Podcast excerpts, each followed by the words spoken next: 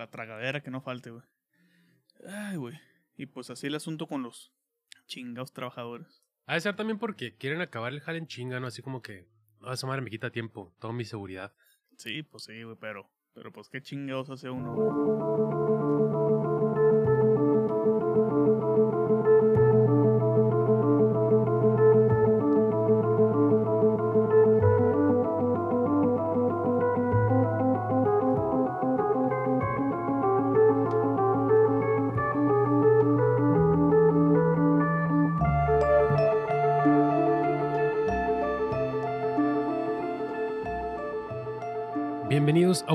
Episodio de Para Dormir Después Podcast, un show semanal de libros y películas en donde cada semana platicamos de aquellas grandes obras que nos han hecho quedarnos pegados a la página o a la pantalla y donde sin importar la hora hemos preferido desvelarnos y dormir después. Yo soy su host Miguel Zárate y me encuentro como siempre, o como casi siempre, acompañado de mi gran amigo y co-host Ramiro Alvarado. ¿Cómo andamos, cabrón? ¿Qué pedo, güey? Me siento ya como las Torres Gemelas, güey. Ya me caí dos veces en esta semana. no mames. Bueno, buen chiste para empezar, eh, chingada madre. Qué Para que rollo. nos cancelen, güey. Sí, sí, sí. Pues aquí, güey, creo que andamos exactamente igual de cansados los dos, güey, por motivos diversos, pero con un punto eh, similar en algún, en alguna cuestión rara de la vida, güey. Jale. A jale, a los dos nos traen en chinga, güey. pero pues sí, güey. Por fin, otro domingo más de, de grabar, después de una semana que no grabamos. Una semana de hiatus. La segunda semana de esta temporada que no grabamos, de hecho. Así que tienes que pedir perdón, güey, porque Sí, esta vez fue principalmente o exclusivamente debido a que yo no pude el domingo pasado. Sí traíamos un chingo de dejar en la oficina. Es marzo, marzo es una temporada pesada. Y pues no se grabó. Y para acabarle de chingar fueron los Óscares. eh, Unos Óscares terribles, güey. Chingada yo me lo vi, güey. que ya, ya sabes. Eh, te tocó el mame nada más por Twitter entonces. No, tampoco. Ya hasta el día siguiente me enteré. Bueno, Fíjate. me enteré en parte también nada más de que ganó Dune, muchas cosas, porque Alejandra me mandó mensaje en el momento Sí. y yo como de, bueno, Dune sí fue la Mad Max Fury Road de este año, justo como dije que iba a ser. Sí, claro. Sí, este. Sí, lam- lamentablemente muchos de los premios que, que ganó el Dune. lo vi después. y Uf. uf, Muchos de los premios que ganó Dune fueron fuera del aire. Ya después los pasaron una retransmisión que sintió súper artificial y chafa, como prácticamente todo lo que pasó. El In Memoriam estuvo culerísimo, güey. Había gente bailando, este, haciendo un- una danza moderna mientras veíamos a la raza que había muerto ese año, güey. Este. Que salió Felipe Casals y... Sí, y Carmelita Salinas, güey. Eh, Yo estaba esperando. Por ahí alguien, alguien me, me, me contestó, creo que fue Bonnie. ok. Este, me, me puso así, yo estaba esperando que saliera Cuauhtémoc Blanco a, a- a hablar poquito cuando salió Carmen Salinas porque salía... Faitelson también hubiera salido. Uh, no mames. Porque cada... No sé cómo estuvo la selección, pero cuando salía alguno de los fallecidos, había una persona hablando como si fuera más importante que las otras. Por ejemplo, cuando salió la foto de Ivan Reitman, director de Ghostbusters, salió este, este pinche cabrón, ¿cómo se llama? El, el No Bill. Murray, salió Ah. Bill Murray. eh, a, a hablar sobre Ivan Reitman y todo es como que, ah, ok, pero vas a hablar de Ivan Reitman y están saliendo todos estos actorazos y directores y etcétera, hacedores de cine y ellos no, güey. Ellos no, güey. Nada más ciertos, ciertos. Entonces, Aplicaron una academia, güey, transmitimos unos premios y otros no. exacto, güey. Tuvimos el, el, el guaguamamazazo, güey. Que sea el, el cagahuatazo, pero que dio Will Smith. Una cosa infame, güey. Yo creo que se ha hablado suficiente de eso esta el, semana. el meme que te mandé de, de la Soy Leyenda, güey. Sí, puta madre, güey. No, no, no. O sea, inverosímil. Hubieron algunas cosas a rescatar. Por ejemplo, Drive My Car ganó el, la película, la mejor película no hablada en idioma inglés. Um, Jane Campion ganó el Fue campeona. Oscar. Ajá. Championó. ganó el, el, el Oscar a mejor dirección. Pero fuera de ahí, güey. Bueno, mejor, mejor ah, documental lo ganó este Summer of Soul de Questlove, que fue exactamente el premio con el que se recibió el trancazote, entonces se arruinó ese momento completamente y de ahí en fuera, bueno, cinematografía, este, ganó Dune. Un. Hans Zimmer por fin ganó un Oscar por mejor banda sonora desde, desde El Rey León, güey, lo cual también fue muy chingón, pero el güey ni fue, güey, el güey estaba en una gira de conciertos y después grabó un video. Digo, es que hay cosas más importantes en esta vida. ¿no? Hay cosas más importantes que ir a regodearte y, y a darte unos trancacitos en la espalda. Por ejemplo, que escuchen a los colibríes malandros que están aquí de fondo. Traen party los pinches colibríes. Eh. Y bueno, además de los Oscars, pasando ya previo a, a pasar exactamente a lo que vamos a hablar el día de hoy, que son temas bastante diversos, porque cada quien trae una selección de cositas que estuvo leyendo, escuchando, viendo, etcétera. Cómo decir que no hicimos la tarea sin decir que no hicimos la tarea. Exacto, güey. Hoy, hoy no traemos un tema en específico, pero una noticia que a mí me, me, no impresionó, pero que hasta cierto punto me quedé pensando mucho en ella, es que esta semana salieron unas declaraciones de Alain Delon, ese gran actor francés, protagonista de muchas de las películas más interesantes del siglo XX, que está diciendo que el güey quiere una eutanasia, güey, tal cual. El güey dice que ya está hasta el gorro de vivir, tiene una, una enfermedad actualmente con la cual pues es, es bastante difícil pues de sobrellevar. El güey pues ha tenido una vida, digo, esta vida glamurosa, ¿no? De los actores de, eu- europeos. eh, ha sido también em, foco de, pues que ha perdido a gente bastante, bastante importante en su vida, ¿no? Y también interesante, iba a decir, Ok. interesante. Por ejemplo, El Keanu Reeves francés. fue, sí, güey, fue muy sonado cuando falleció Romy Schneider hace ya bastantes décadas. Hace poquito Uf, Romy falleció. Schneider sí, con Zulawski. Uh, Sí, güey, gran actriz. Hace poquito falleció su esposa, entonces el güey dice, pues ya para él prácticamente, ya time's up. El güey se quiere ir, pero pues ha levantado un pinche gran debate, ya ves, güey. Nosotros, la raza católica, panista, güey, cristiana, moralina, güey. Yo la verdad es que, si bien es una ¿Alguien noticia... quiere pensar en los niños? Alguien quiere pensar. Si bien es una noticia un poco triste, pues porque ya es prácticamente el crepúsculo de una de las figuras más importantes del cine, pues yo creo que hay que respetar la decisión, ¿no? Digo, y si no le van, si no le van a respetar de que sí sea la eutanasia como tal, siempre hay otros métodos alternativos, güey. Sí. Digo, hay un, hay un famoso anestésico, güey, que viene con dos cañones y dos cartuchos, Hijo que se ha utilizado verga. mucho. Hijo de la verga. Muchas personas famosas lo han utilizado. Pero bueno, güey. El día de hoy, Ando desatado, güey. sí, güey, tra- traemos una, una Que selección. después del madrazo que me acomoda ayer, güey. Sí, ah, es que, digo, hab- habría que comentar que nuestro querido Ramiro Alvarado se graduó de, de la licenciatura de criminalística, entonces Me caí antes de subir por mi Por diploma. supuesto que sí podía saberse que iba a pasar algo así, güey. Mención honorífica, perro. Y del madrazo también. Sí, porque esa madre, como el trancazo Will Smith, se- de seguro está súper grabado por varios celulares ahí. durante Si alguien tiene el video, páselo, lo quiero Sí, ver. chingada madre. Pero bueno, vamos a hablar de ciertas cosas que ya hemos visto, eh, leído, O escuchado escuchado. quizás durante la semana. Entonces, güey, ¿qué pedo? ¿Le, ¿le entramos o qué rollo? Dale, nomás que se nos está pasando una tradición, güey. Uf. Tú, a ti ya te valió madre, güey. Tú ya te, te quedaste a gusto con que yo me encargo de todo, ¿verdad? Uf, esa es mi especialidad. Ya me estoy chingando unas frituras. Sí, pues sí, maldito cabrón. Por eso eres el, el patrocinador oficial del podcast, güey. Dale. Pues miren, como el Miguel ya está tragando churritos y ya abrió su caguama, me toca a mí. Ahí está. Y hasta se escuchó la tapita caer, güey. Eh, me- mejor edición de sonido, deberíamos decirle eso. Pues bueno, güey, yo voy a Ya, empezar. maldita sea Spotify, contrátanos. Yo voy a empezar mi selección de, del día de hoy. Traigo tres movies. Digo, no vamos a hablar extensamente de las mismas. Traigo una serie y traigo un libro. Entonces, tal cual voy a dar una pequeña sinopsis y pues a grandes rasgos qué es lo que opino de las mismas. La primera es Petit Mamam. Es la Prime. última película de Celine Sciamma. Como mencionas, al parecer el día de ayer todos nos dimos cuenta que estaba en Amazon Prime Video porque Amazon Prime Video le valió madre y ni un tweet, ni un banner, nada. O sea, uno, alguien curiosamente se dio cuenta que ya estaba en Amazon Prime Latinoamérica, México y, Oh, oye, Fuentes. y pasó la también. voz. A un saludo a Oye Fuentes que también estuvo ahí compartiendo. Y pues bueno, es la última película de Celine Sciamma, una película de 2021. Em, es una película de apenas pasadito los 70 minutos. O sea, es una película súper corta, pero en la tradición de las movies de Celine Sciamma, nuestra querida directora francesa, es una película muy, muy interesante, muy, muy cálida, muy íntima y sobre todo con un tema que yo creo que les habla específicamente a, digo, como no puede de otra forma en su cine, o por lo menos eh, el que hemos tenido la oportunidad de ver, que le hables eh, quizás específicamente a las mujeres y esas relaciones que tienen entre ellas, pero en este caso entre madres e hijas. Está protagonizada por las hermanitas Josephine y Gabriel Sanz eh, y por Nina Maurice, que es la madre de, de, de la niña que nosotros conocemos em, durante la película. ¿Qué, pasa en esta, en esta cinta? Bueno, vemos a, a nuestras protagonistas que llegan a una casa en donde después nosotros nos eh, enteramos de que es la casa en donde la, la, la madre eh, pasó su infancia y vivió junto con su madre y pues con su respectiva familia, ¿no? Pasa algo muy raro que pareciera ser una especie de realismo mágico en donde al cruzar una vereda en el bosque, un, un pasaje casi casi místico, Un laberinto muy viejo.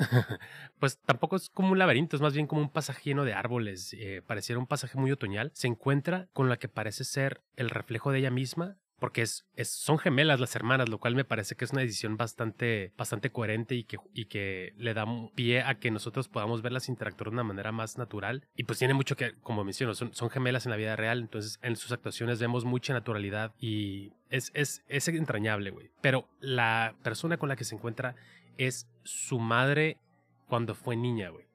Entonces, hay un, hay un estudio en relación al duelo, en relación a la infancia, la, crianza y de cómo a través de, de, interactuar con su madre siendo niña puede comprender un poquito más acerca de lo que se ha convertido su madre, en cómo se comporta con ella, cómo ella asume este papel de ser una figura tan importante en la vida de su hija. Y, pero también vemos, las vemos interactuar a través de las cosas que las hacen, que las hacen pues ser personas muy, muy, muy, muy unidas, ¿no? O sea, no sé, güey, yo la neta me sentí súper empachado con esta dinámica de, la comunicación, del, del, reconocimiento y conocimiento de las mismas. Entonces, yo creo que es una película que deben ver si tienen Amazon Prime.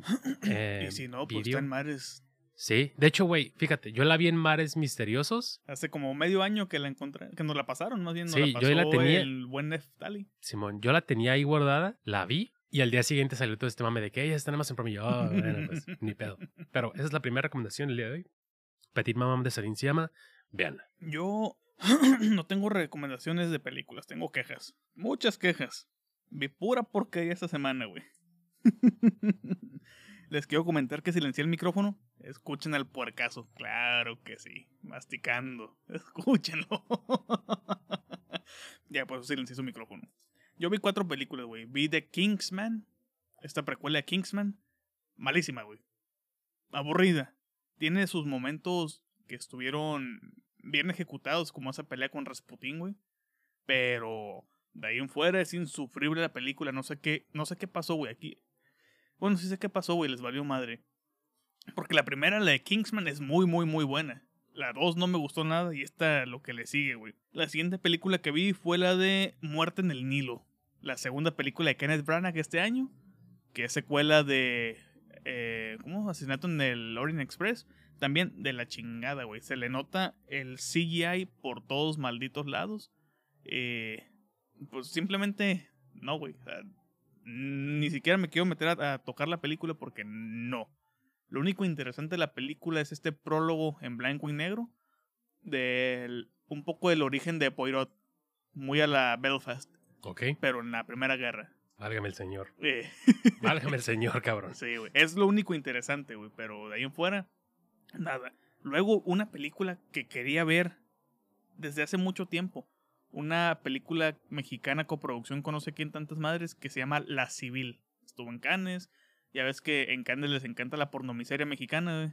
Y dije, pues chance está bien, pero se me acordé también que Michelle Franco. ¿Oh, es de, Franco? No, no, no, no. O sea, Michelle Franco tuvo mano ahí. Estoy casi seguro. Lo estoy revisando en Letterboxd. Pero estoy casi seguro que Michelle Franco tuvo algo que ver ahí de una u otra forma. Que esta mañana estuvo caído Letterboxd un rato. Sí. sí, sí. Ah, eh, a mí me salía tan, tan mal Letterboxd que hasta las imágenes de los gremlins salían como si los hubieran hackeado, güey. Así de, Se nos cayó un, un, un héroe, güey. Pero qué bueno que ya regresaron. Película sobre una. Esos pueblos mágicos de México, olvidados por Dios, donde todos son bien rancheros, traen trocas y. Y las funerarias están en, en edificios milenarios que tienen 200 años. Pero son milenarios bajo el concepto de AMLO, güey. Claro. Este, y pues es esta familia disfuncional. Bueno, es una hija con su mamá. Y el papá ahí anda, es el ranchero. No, me reí de eso, me reí de lo de AMLO, güey. Me ah. llevó un poquito tarde. No me reí de que fuera una familia disfuncional, güey. Que no, hubiera papá ahí presente. El, papá, pues este ranchero que vende cosas de rancheros, curiosamente. Y anda, su amante es una mujer muy, muy joven. Tiene su, high, su tienda High Life, pero sin ser franquicia. Ándale, así mero. Y de, mm, vemos a la hija ya no regresa y la señora yendo a su trabajo es abordada por esas camionetas tan típicas de acá de las Cherokee, que uno ve una Cherokee polarizada y dice, mmm, creo que le doy el paso, mm, me aviento al barranco, no sé, güey, pero no te quieres acercar a Cherokee y los morrillos acá, eh, plebe, ¿qué hubo? Pues traemos a su morrita, ¿qué tal? Necesitamos una feria para el patrón. Ay, cabrón. Así. El problema es que es un, es un levantón and revenge en vez de un date, eh, un rape and revenge, pero mal ejecutado, güey. No. Pésimamente actuado, con diálogos que dices. mm, O sea, es una película de venganza. técnicamente Trata de cierta serlo. forma, sí. Es como si viéramos a Liam Neeson buscando a su hija, pero en la tercera parte, Válgame. pero en señor. mexicano. Válgame. Esa, esa edición, güey, de él Brincando, brincando a la... No mames, es difícil de, de sacarle a tu mente, güey. Sí, güey. Entonces, eh, digo, el tema es, trágico, eh, es una Claro, realidad claro. mexicana muy, muy ojete, güey. Eh, hay escenas donde la mamá va a la morgue, güey, porque avisan que, que encontraron tres mujeres muertas en vía pública, entonces va pensando que es su hija. No es su hija, pequeño spoiler ahí, pero es, son, son esos momentos que por el puro suceso son impactantes, pero la película nomás no te ayuda, güey. O sea, no, no, no logra que te interese realmente, ni que sientas empatía, ni nada. O sea, nada de nada, de nada. Tanto que le puse media estrella, güey, en Letterboxd. Ojo, ojo aquí, güey. Qui- Quiero recalcar esto, güey. Vi que por ahí varios le, le preguntaron, o por lo menos creo que fue Mr. Nobody, que le preguntó. ¿tan culera? Güey, cuando vean los, los viernes, cuando vean que Ramiro comparte sus últimas cuatro, usualmente súbanle media estrella a una estrella de la calificación que tiene Ramiro, güey. Porque este güey sí es muy, muy duro, güey, con su calificación de estrellas. Y si tiene cinco estrellas, igual súbanle media estrella. O sea, seguramente les va a mamar. Si tiene cinco, súbale cinco más. Sí, sí, sí, sí. sí. Eh, entre ayer y. No, entre el viernes, ayer y hoy, en la mañana, terminé de ver una que se llama The Contractor. Ok. que está en Amazon Prime, pero creo que nada más en el gringo por lo visto, porque lo busqué en Amazon México y no estaba. Y sale este Chris Pine. Y la película es de un director que se llama Tariq Saleh, que curiosamente vi que dirigió una película que se llama The Night Hilton Incident, que la vi hace, va- hace varios años, y la recuerdo como un noir muy amarillo, Ok. del Cairo. Ah, sí, sí, sí, sí, por- digo, el nombre lo dice, pero que no me terminó de gustar, pero me entretuvo al mismo tiempo esa mezcla como rara. Que es en, fue en, el, en la historia está pasada en el 2011 cuando sucede lo de la revolución egipcia. Ujú. Y ah, con razón sentía algo que me recordaba esas direcciones muy slow burn, de, de la historia muy pausada y todo. Y esta película es prácticamente sobre un marín o un, un soldado, un militar de los gringos, de las fuerzas especiales que le dan de baja. Están haciendo limpia porque entró un nuevo comandante y este güey lo sacaron porque se estaba inyectando esteroides y otras drogas. Pero él tenía una justificación tenía una lesión de la cual se estaba recuperando, entonces lo estaba haciendo en pro de, de la recuperación, no tanto por el, el estar inflado por los chochos, como Ujú. por sí. Y Chochos. chochi pues, fue la excusa y lo dan de baja. Y creo que me he dado cuenta que en el mundo militar, gringo específicamente, está mucho esto de que pasas a ser el sector privado.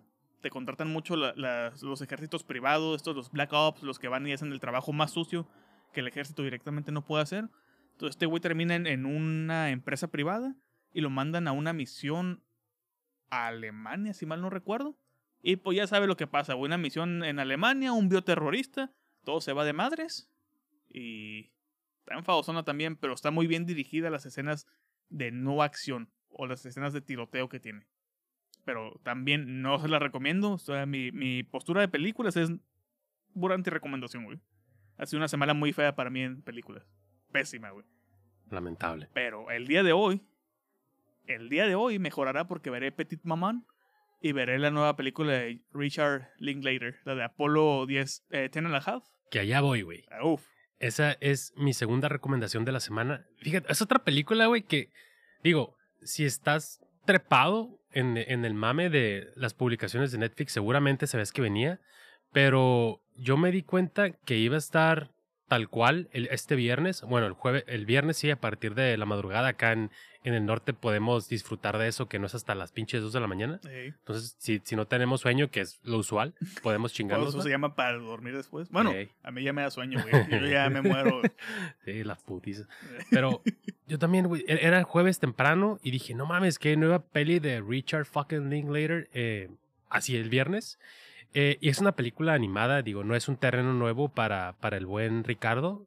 Este, Ah, que también tiene aquella con, con Keanu Reeves. con ¿no? Keanu, según yo tiene un par también. Y bueno, Es una película que pareciera una cápsula en el tiempo en donde estamos em, en, en un, en, un, en un pedo muy específico en los 60s en Texas, en, don- Texas. en donde solamente, en donde estamos viendo cómo se estaba formulando, cómo se estaba eh, construyendo todo este desmadre que iba a ser la expedición o la gran... em, el, eh, todo este pedo del alunizaje, güey.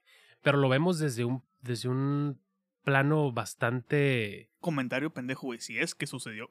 No, es cierto, no soy Ah, conspiranoico, pero no va a faltar ahí el que diga, nah, es cierto, fue montaje, lo dirigió Kubrick. Pues, ¿Y si lo dirigió qué?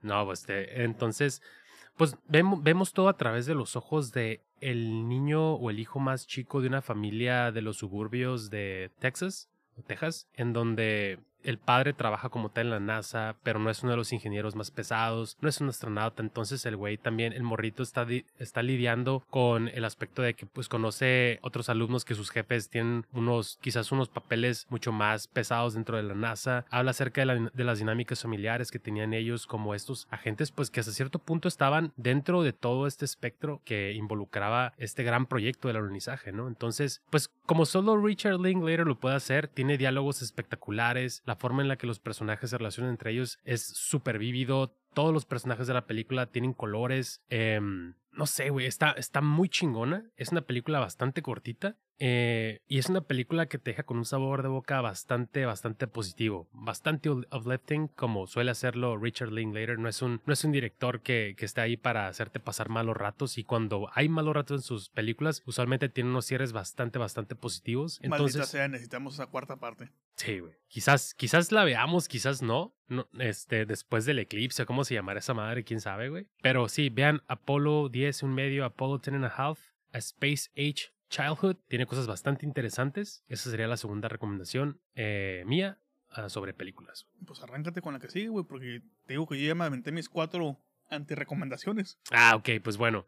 Como ya todos sabrán, quizás fue en materia de, streaming en Latinoamérica fue el momento más importante esta semana. Se estrenó por fin Drive My Car de, de Rizuki Hamaguchi en Movie. De hecho, se les, ca- Tamagotchi, el Tamagotchi. se les cayó hasta pinche Movie, güey. Se, se chingó y nadie podía verla por un rato. Eh, pero lo arreglaron. güey, es y- que Movie compró todo, todo canes, güey. Sí, Casi todo canes. sacaron ¿De dónde este año, sacaron dinero? No sé, güey. Tengo la teoría de que el estafador de Tinder tal vez inyectó feria ahí, güey. ya es parte, güey, del equipo, güey. El estafa... Pero bueno, a raíz de Drive My Car en Movie, em, apliqué el fabuloso VPN-sazo. Por ahí me, me, me pasaron un VPN y me metí a ver el, el catálogo de Movie en Estados Unidos y tenían la película de 2018 del mismo Ryosuke Hamaguchi que se llama Asako 1 y 2, Asako 1 and 2, em, protagonizada por Erika Karata y Masahiro Higashide ¡Cacaroto! es una película fascinante, güey. O sea, bueno, hasta el momento todo lo que he visto de, de Hamaguchi me ha encantado, la verdad. Hasta, de hecho, por la fiebre de Drive My Car me, me compré sus películas que estaban en, en formato físico. Te, la comp- te compraste una que no llegó. Una que no llegó, de hecho, también, exactamente. Acá, este, Ramiro, pues qué, güey, te, te ganaste una pinche película, se la tumbaste a unos gringos por ley que era de ellos. Sí, sí, sí. Se las ching. Que era este Wheel of Fortune Fantasy. Yo la di- otra no, película, me creo que no he contado esa historia aquí en el podcast, güey, pero ¿te acuerdas de esa época de, de cuando todavía usábamos Facebook? Que tiro por viaje me ganaba boletos para conciertos, para funciones de películas, para shows, para todo. Y que me andaban quemando el pinche Brian, güey, de que este puto ya se ganó dos, conciertos, dos boletos dos veces consecutivas para ver a Inside Sí, en un- en- con diferencia de un mes, güey. Sí, güey. Este cabrón nomás andaba quitándole oportunidades a otra gente, güey. Como debe ser, güey. Así es la bueno. vida laboral. Pero bueno, exactamente. Pero bueno, Asako 1 y 2 em, es una película que tiene mucho de, del cine de Hamaguchi en el sentido de que está completamente anclado en la forma en la que las personas se relacionan, se relacionan entre ellos y cómo ciertos cómo juega la memoria y cómo juega la nostalgia y cómo juega hasta cierto punto la pérdida que no sea necesariamente relacionada con la muerte de un personaje en el desarrollo de las vidas de los personajes. En esta película tenemos a, a Sako y a su, am, digamos, a su enamorado, a su pareja del inicio, que es Baku. Es un cabrón un poquito raro, es un güey que parece ser que no tiene rumbo en la vida, ese güey va como el viento. Me suena de algún lado, pero por dos, güey. Sí, hija de Sí. chingada madre. Entonces, por alguna razón fortuita, Baku tiene que irse, tiene que dejar a, a Sako. Y esta morra, pues en el ir y venir de la vida, acaba terminando trabajando en un café, en un, ca- un café de Japón. Y es ahí donde conoce a Ryohei, que es un cabrón, güey, que es la viva imagen de Baku, güey. Está cagado, güey. Es, es, es un mojón, güey, de, de Baku, güey. Entonces, Me acordé de Toallín, güey. No sé por sí, qué. claro, güey, Toallín, güey. y ser, señor mojón. ser- ser legendario. güey. Entonces, la, la primera impresión de esta morra, al todavía sentir em, el abandono de Baku, eh, aún pasado el tiempo, es no querer tener el menor acercamiento, el menor trato con este cabrón, que dicho sea de paso viene a trabajar esa área, es un cabrón que está trabajando en un puesto ejecutivo, desarrolla proyectos, etcétera. Pero este güey, al, al conocer a, a Sako, se siente súper atraído por ella, güey. Infatuado, dirían por ahí. Infatuado por ella. Infatuado. y, y además porque empiezan No a... una fatua, eso es otra cosa. Sí, sí, sí, no, no, nada que. Eso le encanta a Welbeck. sí, fatuo. Entonces, po- por, razones de, de ires y vinieres, se conocen, empiezan a relacionarse y pues se enamoran, güey. Pero eso no quita el hecho de que Asako sepa que hasta cierto punto este enamoramiento, esta relación viene porque este güey le recuerda muchísimo a Baku.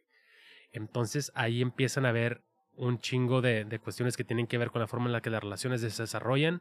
Llega un punto en donde el otro güey regresa, güey, y hace un desmadre.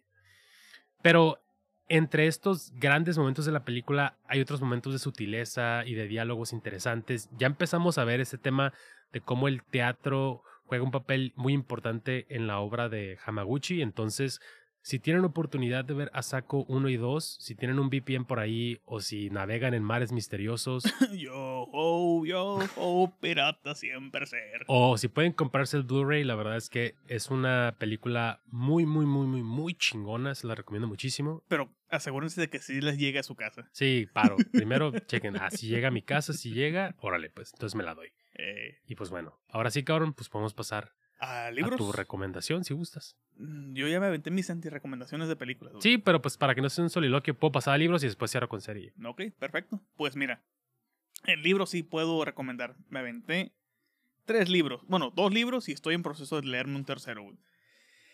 Ah, la semana, la quincena pasada, la catorcena pasada en específico, güey. Se me chingó el mouse con el que edito. Ya sabes, ese, ese mouse mítico que trae mi, la bolita, un trackball. Y ya sabes que casi no soy mamón, güey. Entonces dije, no, necesito otro nuevo. Necesito la versión aumentada. Y aquí Don Pendejo, güey, pidió la versión aumentada. Y no conforme con que pedí la versión aumentada, pedí dos libros. Pedí Kentucky's de Samantha Schweblin. Que de Samantha Schweblin he leído un libro de cuentos que se llama Siete Casas Vacías, que está publicado por Páginas de Espuma. Una editorial hermosa, güey, que se dedica a publicar puros libros de cuentos y que tiene toda la obra de cuentos de Chekhov. Hablando de, de Drive My Car, que ah, se avientan una adaptación de una obra de teatro de Chekhov. Pues aquí tienen sus cuentos completos en cuatro tomos que cuestan mucho y que me los quiero comprar poco a poco, güey. Yo creo que la siguiente quincena comienzo, güey, por fin. ¿Cuándo los leeré? No sé. Pero sé que los voy a leer todos los malditos cuentos, güey. Entonces, compré Kentucky's y compré un libro de cuentos. Sí, podía saberse, güey. ¿Sabes qué libro de cuentos compré, güey? ¿Cuál? El de los peligros de fuma- fumar en la cama. Ah, sí, de cierto. Enríquez, Uf. güey. Por fin tengo mi copia de, de ese libro. Siendo así que me falten dos libros de, de Mariana Enríquez. Cuatro, pero dos eh, así como publicados en, tres en anagrama, pero me falta el de las tumbas vacías y me falta el nuevo que está, la reedición de su primer libro, el de Bajar en lo peor, Simón. y el de Silvia Plath, creo. Silvio Campo. Silvio Campo. Silvino Campo. Es un verde, ¿no? Simón, el, el libro verde. Eh, y pues por fin me pude dar los cuentos bien, güey, porque la vez que me prestaste el libro, leí nada más uno que otro. Y no mames, ¿qué, qué cuento es el del carrito, güey? Pero lo pude leer con, con una calma, güey. Que fue muy rápido, por cierto. El libro me lo eché en día y fracción. De lo que me engrané. Que no se note que me gustan los cuentos. Y me imaginé como Mad Max, ese último tramo de, de la cuadra, güey, hecha toda cagada, güey, que caen en cuenta los vecinos. ¡Es el pinche carrito! ¡El carrito! Sí, güey. A mí, a mí lo que me. me, me Sos me- mongólico, impacta- Pablo, es el carrito. A mí lo que me impacta mucho es ya cuando el pedo se empieza a poner en un rollo de home invasion. Eso, es- eso es uno de mis- los temas que más me, me chocan, güey. Y es una de mis manías constantes. El, el, la posibilidad de que se puedan meter a tu cantón, güey. Sí, Independientemente de lo que quieran, güey. Eso a mí me. El, el entierro del. El desentierro de la Angelita también, güey. Pinche cuentazo, güey. Pero macizo, güey. El. Al final, cuando dice que la trata de ahorcar y que pues nomás no, no le cae el 20, güey. No, no, no. Todos los malditos cuentos, güey. Fueron. No me acuerdo de todos realmente. Me acuerdo nada más de estos y de otro. Güey, ¿en, en qué libro de los dos de cuentos estos de los peligros de fumar en la cama y otro cómo se llama? El de. Eh, ay, no me acuerdo, güey. Bueno, ¿en, cua- en cuál sale la de las morras caníbales, güey? En el otro. En el otro, ¿verdad? Ese también es un gran cuento. Sí, también es un muy, muy, muy, muy buen cuento.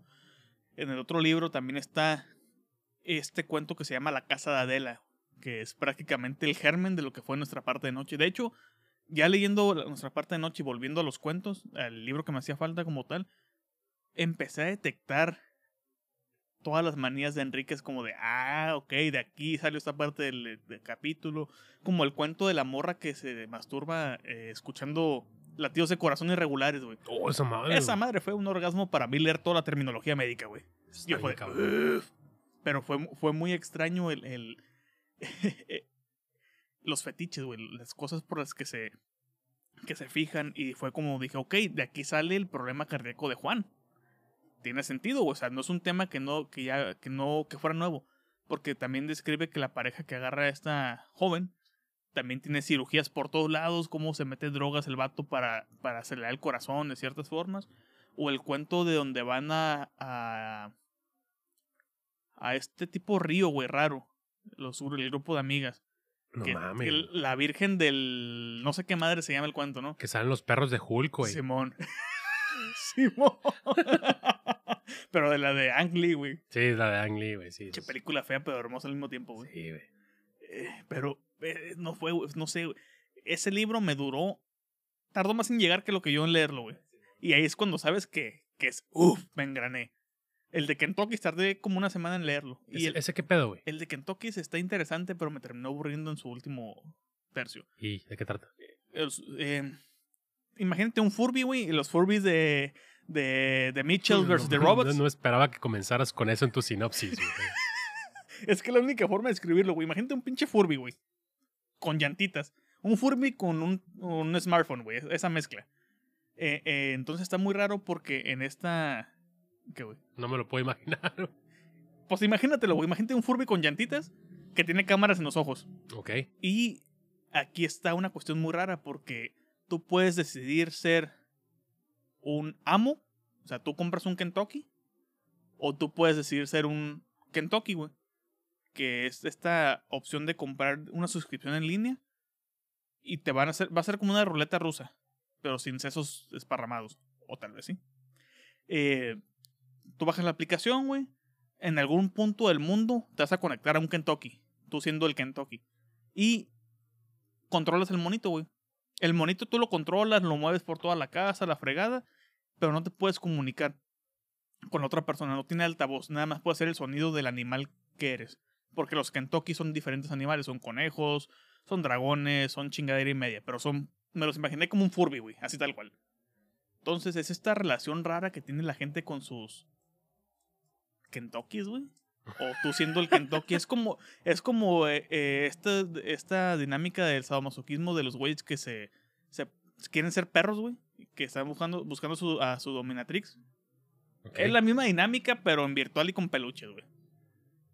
Y como la gente dice, no, es que yo tengo un Kentucky que es un dragón y estoy en Corea y mi ama me deja pasearme por toda la casa y se me encuentra enfrente de- y la veo y me apapacha y es como de, ok. Suena muy raro, pero cuando te lo estás leyendo te quedas pensando, ya hacemos eso, con, ya, hace- ya hacemos eso con muchas cosas, güey. Nada más que no está, no está el, el- ¿Sabes, sa- ¿Sabes de qué año es el libro? es del 2018, si mal no recuerdo. No tiene tanto, nada más tardé mucho en leerlo. E- Ese libro está interesante. Lo recomendaría si no has leído nada de, de Schweblin, como para entrar. Pero si yo te hago una recomendación de Schweblin es vete por siete casas vacías, que son puros cuentos. sobre todo el de la respiración cavernaria y sobre la novela corta, güey. Distancia de rescate. Hermoso libro, pésima película. Ah, ¿quién, quién la hizo? ¿Qué pedo? Esa es una película chilena, eh, salió en Netflix. Ah. No, no Eh. me acuerdo el nombre de, de la directora. Está interesante, pero es mala película. Verga, güey. Buena intención, pésima ejecución. Buena intención, pésima ejecución. Suele pasar. Sí, güey. Y estoy en este momento leyendo otro libro que se llama En la Casa de los Sueños, de Carmen María Machado. Este libro fue más una... Entre pláticas con Alejandra precisamente dijo, oye, este libro se ve interesante, ¿qué onda? ¿Lo leemos? Leí la sinopsis y se lee interesante de madres. Es la, la escritora es lesbiana. Entonces es importante porque este libro es una mezcla de narrativa con, con ensayo, con autobiografía, donde ella va narrando lo que fue la casa de los sueños para ella con una pareja que tuvo. Y como ella menciona, mencionan en en la contraportada como de esas relaciones tóxicas que hay en las parejas heterosexuales, pero también del lado el- las lesbianas o el- los homosexuales. Pero está escrito bien pasado reto, güey. Lo que lle- llevo poco. O sea, llevo como menos 80 páginas, pero está muy, muy, muy, muy, muy bueno. Y también vi que tiene cuentos. Y uff, cuentos es lo que sigue. Son los cuentos. Ya te, te vas sin, Sí, yo. sin frenos, cabrón. Sí, ya, ya, directamente. Y como última acotación, no es un libro lo que estoy leyendo, pero por fin me compré el maldito Kindle con luz. Uf, Uf, ya puedo leer acostado en la cama con la luz apagada y que se me caiga esa madre en la cara, güey. a huevo. Ya, e- ese ya es, es lo que siempre digo, güey. An- Cuando no tienes un Kindle con, con backlight, tienes que pararte, güey, apagar la luz, hacer lo que tienes que hacer, pero ya con esta madre, hasta que el pinche brazo se dobla, güey. O que te caiga el Kindle en la cara, güey. Hasta ahí dejas de leer. Ahora sí, por fin le voy a dar uso al Kindle, ya le estoy dando uso. Y ya va a ser esta. Esta sinergia como. ay, ahora fui yo, Miguel, que le pegó el micrófono. Sí. Va a haber esta sinergia entre yo bajando películas piratas y comprando en formato físico, pero con los libros. Voy a leer libros piratas o voy a leer el mismo libro que tengo en físico, pero el libro en la casa y el Kindle en el carro. Cuando estoy en el trabajo. Bienvenuti. Esa, esa- esa fue mi, mi, mi, mi actuación de Jared Leto en los Gucci, güey. Oh, no. que, que- que vi este meme bien chistoso del, del- de Thanos, güey, cuando está con la navaja, que dice el perfecto balance. Que dice Jared Leto teniendo la mejor, la peor película en DC y la peor película en Marvel, güey. Claro que tenía que ser él, güey. Ey, Que no mames, neta es pésimo actor ese, güey. Pero, libros, ahora sí, jálate, güey.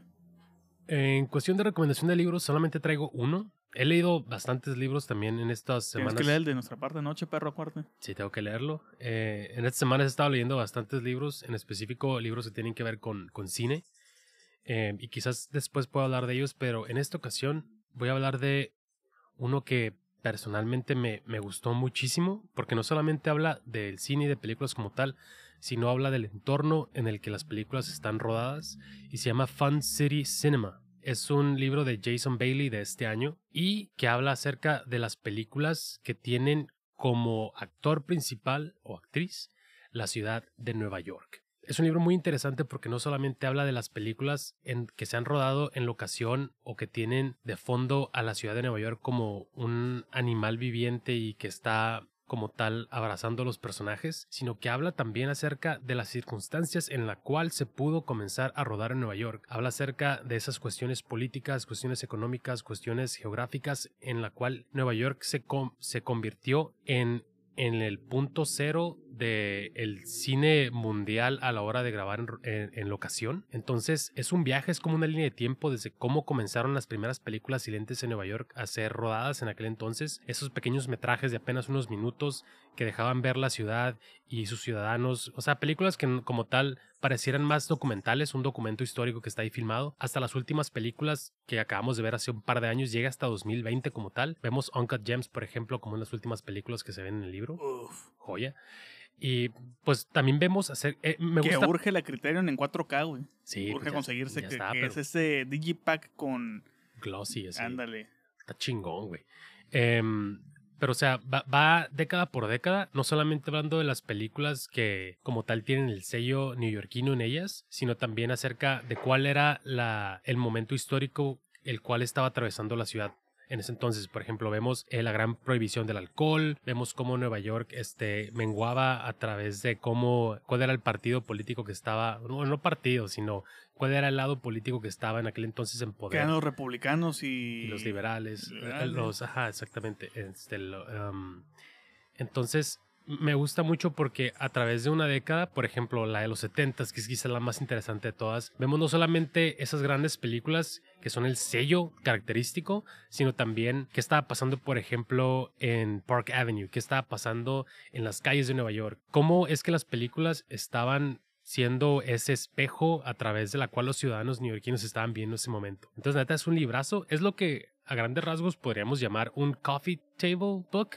Esos libros Ah, que ok, pones. pinche madre. Es una madresota. Esas que si lo dejas caer en el piso, se rompe el piso antes que el Sí, libro. güey. O sea, te, te el saca, Nokia un- de los libros. te saca uña morada si se te cae en el, en el pinche pie, güey.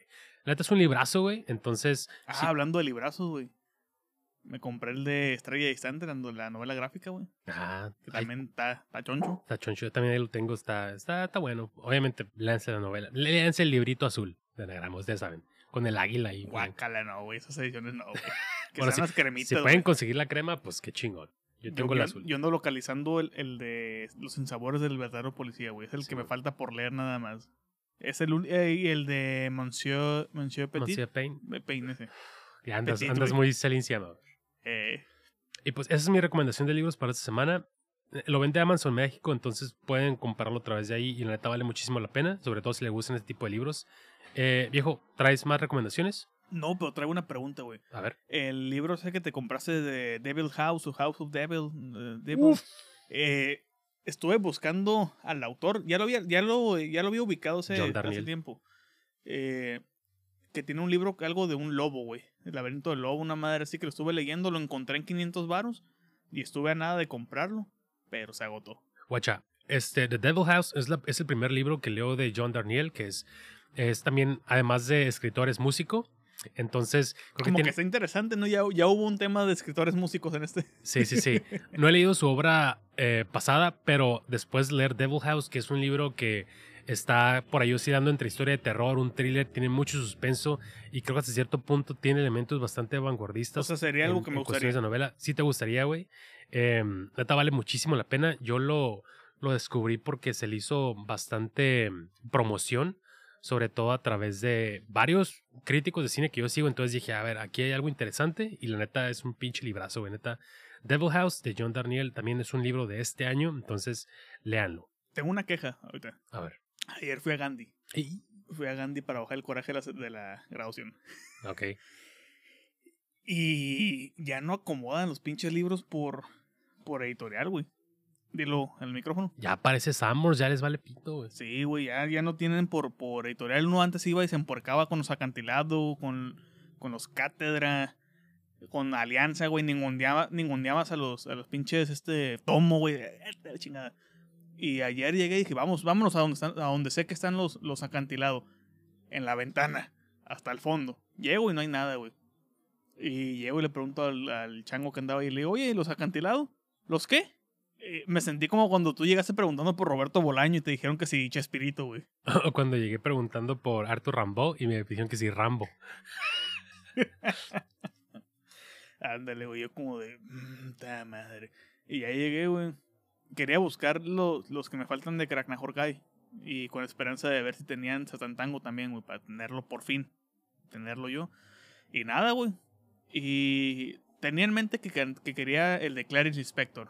El- los que editó el Fondo de Cultura Económica. Quería el novela 2, que es el que me hacía falta. Lo conseguí. Pero fue muy tentador porque cuando ya iba con mi tomo 2, con mis novelas 2 de Clarice Lispector, se me atravesó por ahí. Así, como que la vida lo puso ahí, güey.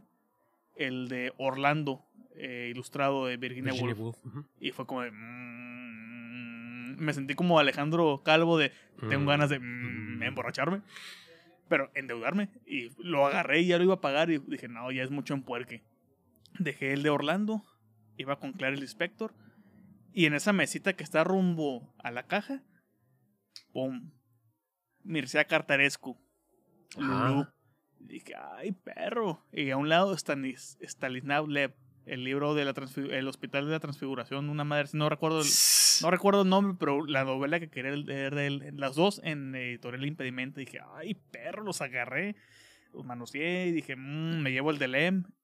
Y si tienen el de nostalgia de Cartaresco, me lo llevo. Llegué y le pregunté al mismo chango, le digo, oye, nostalgia de Cartaresco, nomás tenemos ese, el de Selenoide. Y yo, madre. El punto es que salí con Lispector, no es queja. Ya, por fin, ya por fin tengo sus novelas completas. En algún momento lo leeré. Nomás he leído Agua Viva, tengo pendiente las demás novelas.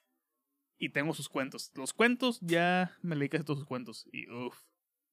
Qué chingo, güey. Sí, güey. Yo, yo, tengo al inspector casi toda también, pero en, en, gringo. Entonces, seguramente hablaremos de ella largo y tendido. Sí, bueno, estaban, están sus crónicas, estaban sus crónicas en Ciruela en tapadura y en, en Fondo de Cultura Económica. De hecho, yo tengo agua viva en tapadura en, en, en Ciruela y son muy diferentes, pero muy similares las traducciones, güey. Porque la traducción de Fondo de Cultura es nueva.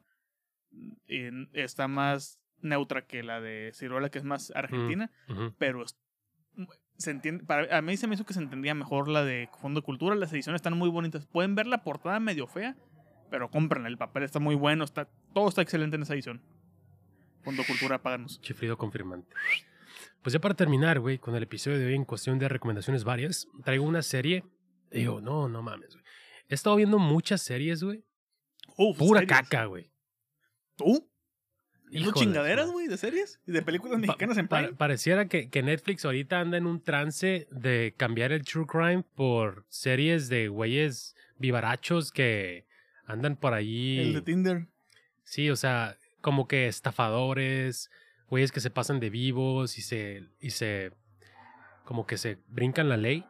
Pero entre todo ese oleaje de material pinchurriento, güey, pude ver una miniserie que se llama The Andy Warhol Diaries o los diarios de Andy Warhol. Aquí nota Alejandra, también lo vio, le gustó. Está muy chingón, güey. Es una miniserie producida por Ryan Murphy, que a mí la verdad su trabajo me caga, por decirlo menos. No me gusta mucho cómo glorifica sus historias. A cierto punto son historias muy pasteles, son cosas híjole, no sé, güey, no, no, no puedo conectar con ellas, güey. Eh, es, es un cabrón que está muy anclado hacia el cine LGBT, pero la verdad es que yo creo que hay muchísimos contadores de historias mucho más realistas y mucho más aterrizados. Entonces, yo no sabía que estaba producida por Ryan Murphy, pero eh, digo, gracias al cielo, nada más la produce, nada más metió varo.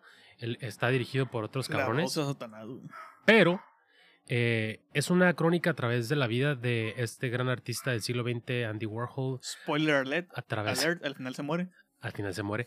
Em, a través de varias décadas, cómo irrumpe el mundo de arte, cómo lo toma por sorpresa, cómo es un innovador de varias de las corrientes visuales y cómo a cierto punto actualmente es uno de los artistas de, de, la escena de la segunda mitad del siglo XX más laureados de, de de la historia. Eh, o sea, habla mucho acerca de su trabajo, pero también es una introspección a través de la persona de Andy Warhol, fuera los reflectores, cómo trataba a cierto punto de canalizar lo que era su obra, pero cómo tenía que lidiar también con la vida pública, eh, estos grandes círculos de los artistas y de la, no sé, de, de, la moda, de, de la música, cómo, cómo tratar de interiorizar todo, todo eso y cómo él siendo una figura tan cohibida, pero también luchando en aquel entonces con su sexualidad, con su con su mismo ser, cómo eso hasta cierto punto permeó toda su obra, ¿no? Habla acerca de sus relaciones íntimas, sus relaciones, sus amistades, esa gran amistad, pero también colaboración con Jean-Michel Basquiat, por ejemplo, que es una de las más interesantes. Y a cierto punto, pues cómo eso también eh, lo hizo también alejarse como tal de su ente artístico y cómo lo llevó a convertirse más en una estrella, ¿no? En una, en una figura más, más grande que la vida misma, ¿no? Entonces, es bastante interesante, creo que es uno de los materiales más, más, eh, más chingones que sacado Netflix en los últimos, en los últimos meses. Entonces ahí está de Andy Warhol Diaries. De este ah, noticias, güey. Ya terminó de filmar su nueva película de David Fincher. Ya, güey, ya. güey. Se cerró Y no quiero invocarles, güey, pero no ha pasado ninguna moto, güey. Fíjate.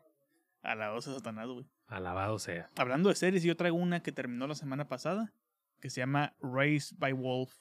Órale. Producida por Ridley Scott, está en HBO Max. Puta, le volví a pegar el micrófono. Eh, producida por, por Ridley Scott. Es técnicamente la mezcla entre Prometheus y Alien Covenant, pero bien hecha, güey.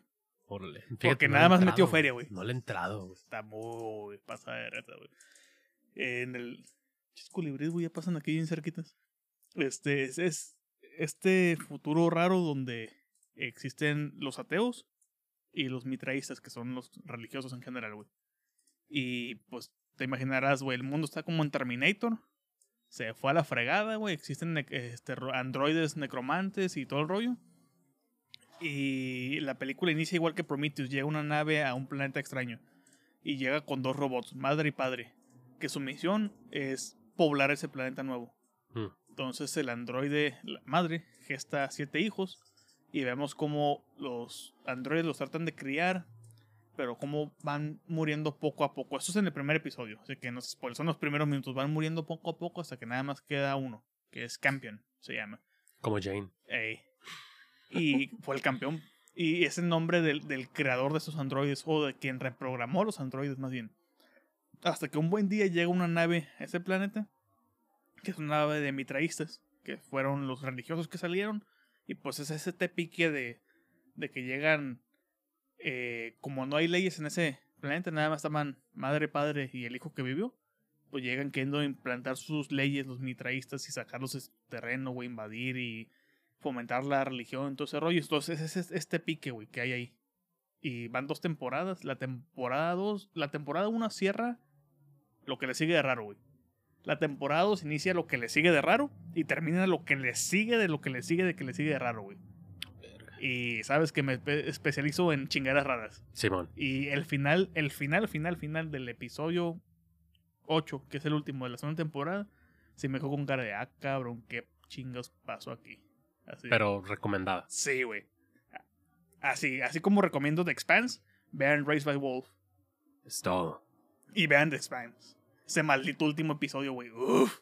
Tengo que ver de Expanse Sí, güey. Pues ya, güey. Pues sí, pues bueno, con eso terminamos otro episodio de Para Dormir Después Podcast. Recuerden que si les gustó este show, les agradeceremos mucho sus comentarios y que nos califiquen con 5 estrellas en su aplicación para escuchar podcast favorita. Y así este programa puede llegar a más personas y nos incentiva a mejorar semana con semana. Pero sobre todo, que se lo recomienden a alguien que crean que va a disfrutar tanto este show como nosotros disfrutamos aplastarnos, a tragar y a pistear mientras lo hacemos. Pueden seguirme en Twitter para temas off topic y mentadas de madre en arroba zaratestra. ¿Y a ti, cabrón? En Ramiro ALVRM94, también para mentadas de madre, recomendaciones, más mentadas de madres. Compartir todo lo que ponga Erotic Films Out of Context. Y el güey que tuitea Paddington, Paddington Diario. y el claro que cagaguatazo, güey. sí. Claro que sí, El viejo cochino de Twitter. por supuesto. Uf. Denos RT, neta, si llegaron hasta este punto del show, cuando hagamos el tweet, den RT, neta. Y mentenle la madre a Miguel por los dos episodios que no hemos publicado. Sí, porque no se grabaron. Pero pues bueno, escucharon a Ramiro Brado y a Miguel Zárate. Hasta la próxima. Rato.